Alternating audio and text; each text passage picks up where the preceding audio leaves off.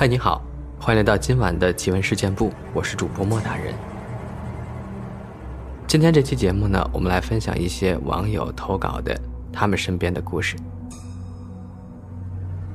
万怡，他说记得大概高一的时候吧，应该是暑假，我们全家跟爸爸的同事几家人一起出去玩这里有必要交代一下，我们一起出去的有一个单身的阿姨，还有一个比我小的小妹妹。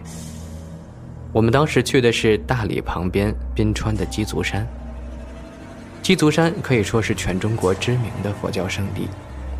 鸡足山海拔有三千二百四十米，可以说在当地是傲视群雄，所以必须要爬嘛。我们当时计划傍晚上山，到达山顶后，在金顶寺的旁边住一晚上，等待第二天在金顶寺观看日出。我们从山脚下骑马，经历千辛万苦，屁股骑马骑的都掉了皮，当时路没有走的。都是山民跟马踩出来的土路。终于到达金顶寺时，天都黑了。到了山顶的第一感觉，伸手不见五指。寺庙里面也没有灯，只有寺庙旁边的招待所，发出一点点白炽灯的光亮。当时是夏天，云南的夏天都比较干燥，但山顶居然特别的湿冷。办理了入住手续。我们开始分房间。考虑到房间不多，而且床很小，所以我和上面提到的单身阿姨，还有小妹妹睡一个三人间，其他人以夫妻为单位住大床房。其实房间很小。进到房间里，我看了一下，三张床，两张就像正常标间一样在房间两侧，还有一张横过来放在门口。我就睡在这儿了，灯在那两张床旁边的墙壁上，站在床上能开关。招待所里什么都没有，连个电视也没有，所以三张床之间就有一个很大的方形空间。因为山上湿冷，给你配的电热毯，也没什么可以做的，所以大家早早的就洗了澡睡觉，关了灯，在电热毯的作用下。我迷迷糊糊的睡着了，隐隐约约，我开始做梦。我梦见在我们房间当中，三张床围出来的那块空地上，有很多人围在一丛篝火旁，又唱又跳，好不欢快。舞跳完了，他们开始坐了下来说话，说话的声音好大，听上去仿佛就在你耳边一样。从始至终，他们都是背对着我。所以我只能看见黑色的影子，并不能看见他们的样貌和衣着。这时，从那群黑影中站起来一个人，朝我这边走过来。靠近我的床边后，我能从他的黑色轮廓中，感受到，她应该是个小女孩，有着长长的卷发。我这么想着，觉得她应该挺漂亮的，而且她正面对着我，我应该能看见。然而，她都已经到了可以碰触到我的距离了，我仍然只能看见一团黑色的影子。我的心一下子凉了半截儿。当时我正平躺着，因为害怕，我想侧过身去面对墙，不想看她。我试着翻了一下身，结果发现我根本动不了。他可能感觉到我翻身的意图，竟然拿出一把亮闪闪的剪刀来。这把剪刀的细节我看得一清二楚，这让我更加感到恐惧了。因为我既然能看见剪刀是什么样子的，但是我还是只能看见它是一团黑影。我很害怕，我想叫睡在。This episode is brought to you by Shopify. Whether you're selling a little or a lot, Shopify helps you do your thing, however you cha-ching. From the launch your online shop stage all the way to the we just hit a million orders stage. No matter what stage you're in, Shopify's there to help you grow. Sign up for a $1 per month trial period at shopify.com slash special offer, all lowercase. That's shopify.com slash special offer. 另外床上的小姑娘开灯，可我却发现自己发不出任何声音，就在这时，这个黑色的影子把那把亮闪闪的剪刀放在了我的胸口上，双手交叉压在剪刀上，就这么压着剪刀压着我。好吧，我知道我被鬼压床了。当时我非常的害怕，不断的想要翻身，想喊叫，但都无济于事。这时候，我想起了我妈跟我说过，其实没什么鬼压床，只是你睡觉的时候姿势不对，或者身上盖了很重的东西才会这样，以至于睡着后的睡眠瘫痪，让人感觉动不了。冷静一下，醒一醒就会好很多了。我就按照我妈那套，既然大动作做不了，那我就先动动手指头，感觉一下我的手是不是被压在我身上。让我产生鬼压床的现象了，因为要动手指，我都快醒一半了，不动还好，一动，发现我的手老老实实的就放在身体两侧，根本没有什么睡觉姿势的问题。既然没压着手，那我就试着醒过来。先睁眼，眼睛睁不开，最多只能眯起一条缝。从我睁开眼缝里看见那玩意儿还在，就和我梦中的一模一样。小姑娘继续保持原有的姿势压在我身上。当时的想法就是，回想一下我到底做了什么亏心事儿，为什么这种事儿会发生在我身上？我把我前半生所有做过的自觉亏心的事儿都想了一遍，比如小时候去商场里面画标价牌、打架，还有考试作弊之类的，也没发现我做过什么真正伤天害理的事儿。那就奇怪了。我开始念起心咒，我在心里把我认识的神佛都拜了一遍，人并卵。我又想起骂脏话能赶走这些东西，然后我在心里问候他们家祖宗十八代上百遍，可这小姑娘依然无动于衷，好无奈呀。当时我的心情就像坐过山车一样，从怕的要死到愤怒，到无奈。还检索了没几年的人生经历，我彻底醒了。醒过来第一件事喊人，发现喊不出来，我又绝望了。就在这时，跟我们一个房间的阿姨醒了，她要上厕所，叫隔壁的小姑娘开灯。灯一亮，跪在床边的那个祖宗瞬间就消失了。当时我那个开心呀，我就坐起来和他们说了我刚刚的经历。然后告诉他们，今晚别关灯了，我会害怕的。你以为这样就结束了吗？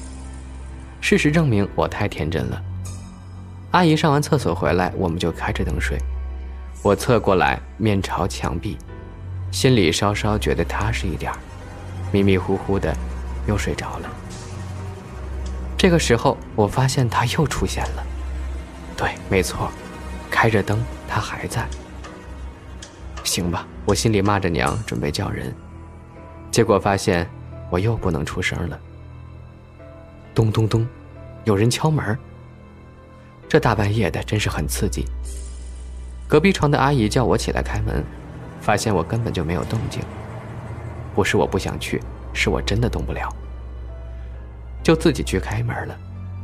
门外站的是我妈，我妈进来就说，要到这边来睡。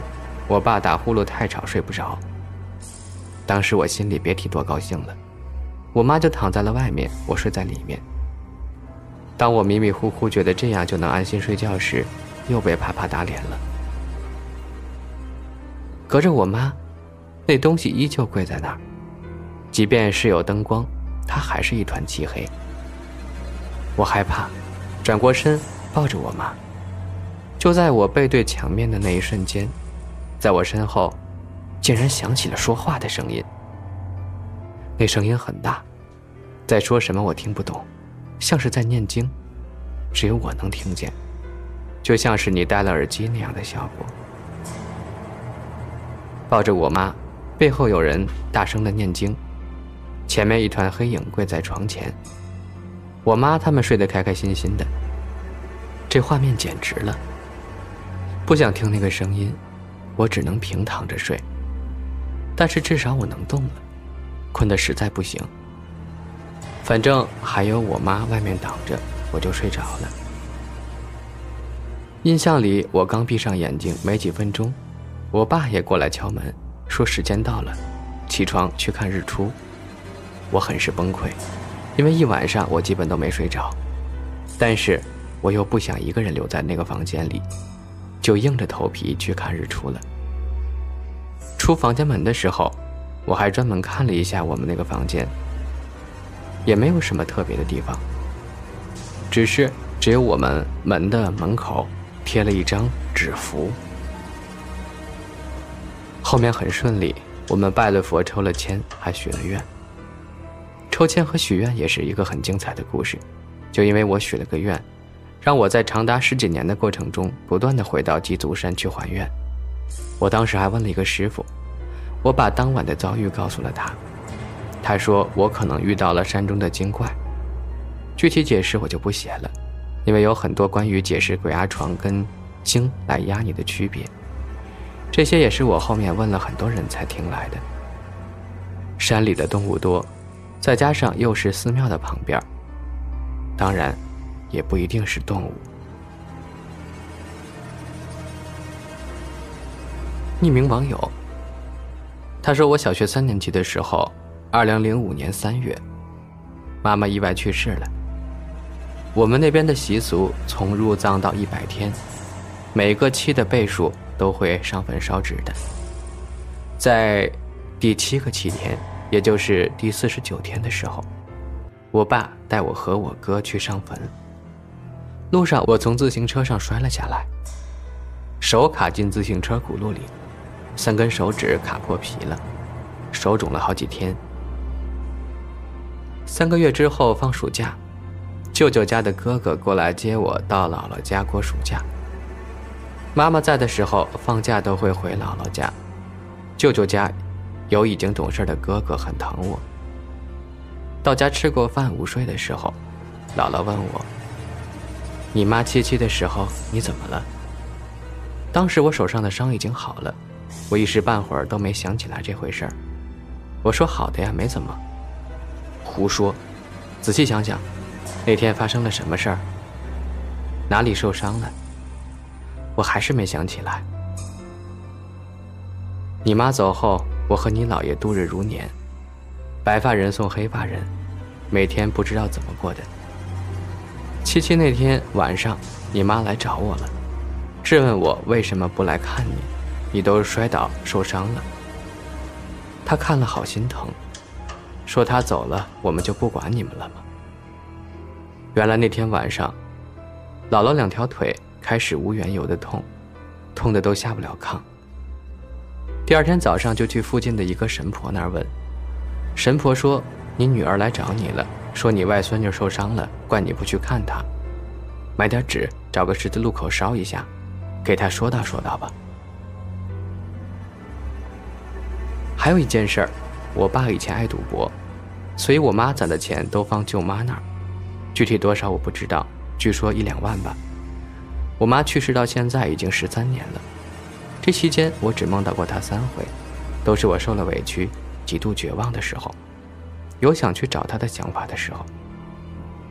三次梦里，我妈都没和我说过话，梦很短，只对我笑了一下。但舅舅全家都无数次的梦到我妈，梦到我妈跟他们要钱。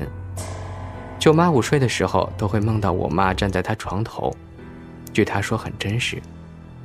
每梦到一次，他们就给我妈烧纸钱，烧完纸就会好一段时间。姥姥说让我开开心心的生活，妈妈虽然走了，但一直在我们心里。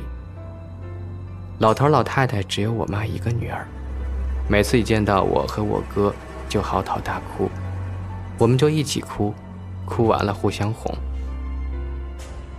上学的时候，几乎每天晚上都是偷偷哭着睡着的。特别希望这就是一场梦，梦醒了，妈妈还在我身边。